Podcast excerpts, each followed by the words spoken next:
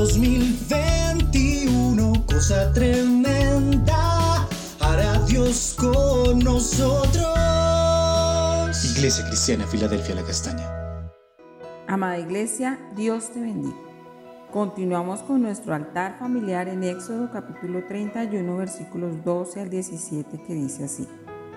Habló además Jehová a Moisés diciendo, Tú hablarás a los hijos de Israel diciendo, En verdad vosotros guardaréis mis días de reposo, porque es señal entre mí y vosotros por vuestras generaciones, para que sepáis que yo soy Jehová que os santifico.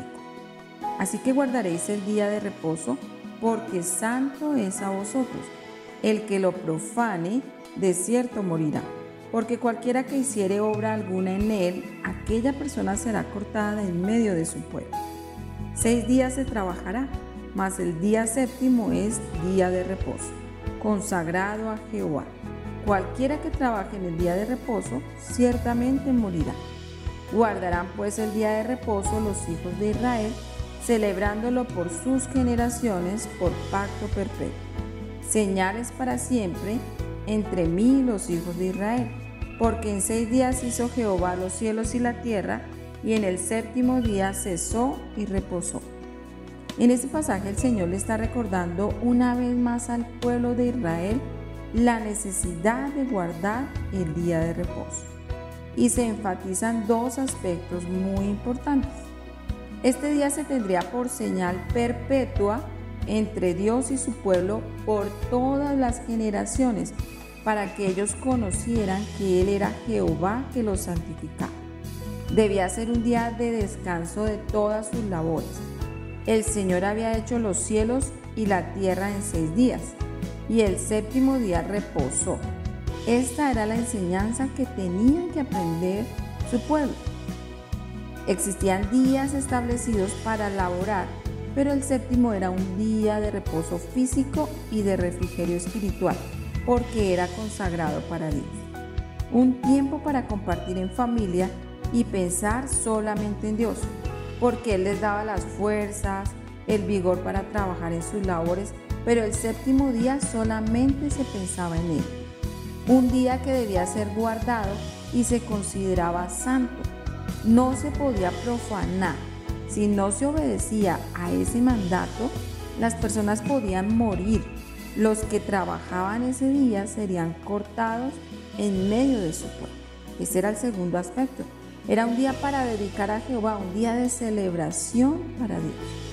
Esta instrucción estaba recordando su mandato con su pueblo, el pacto que Dios estableció con ellos y les servía como una señal que siempre se debía recordar.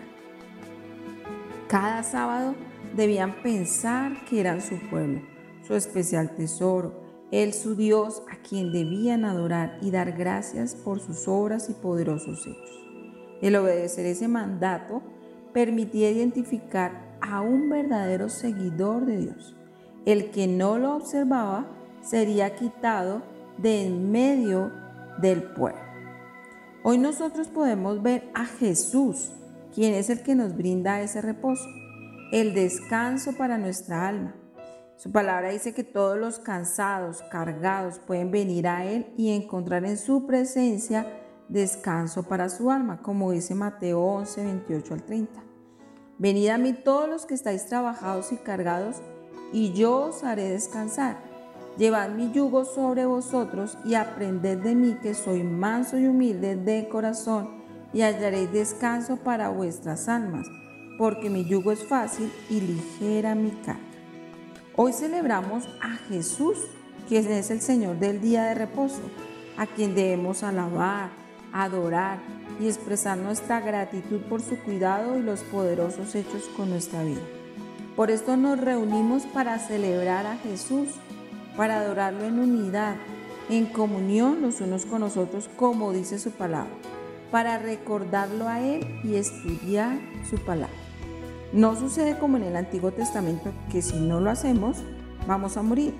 Al contrario, es una expresión del corazón el buscarle a Él para agradecerle sus obras y poderosos hechos con cada uno de nosotros. Cada día le podemos adorar En cada momento que deseemos, podemos entrar en su presencia. Nosotros seguimos el ejemplo de los apóstoles de cada primer día de la semana reunirse para compartir el pan y tener comunión los unos con los otros. Pero todos los días son de celebración para Dios. Le recordamos y agradecemos su obra en nosotros. Y así como dice su palabra, no dejamos de congregarnos porque anhelamos compartir con los hermanos y queremos en unidad adorar y alabar a Dios. Hoy vamos a dar gracias a Dios porque en Él encontramos reposo y descanso para nuestras almas. Y cuando estamos con Él, nuestra carga es ligera. Padre, venimos ante tu presencia en el nombre de tu Hijo y damos gracias por su obra en la cruz, por el reposo, el descanso y la libertad que nos brinda. Gracias, Padre, por tu amor. Gracias por enviar a tu Hijo. Hoy te alabamos, te bendecimos y glorificamos tu precioso nombre.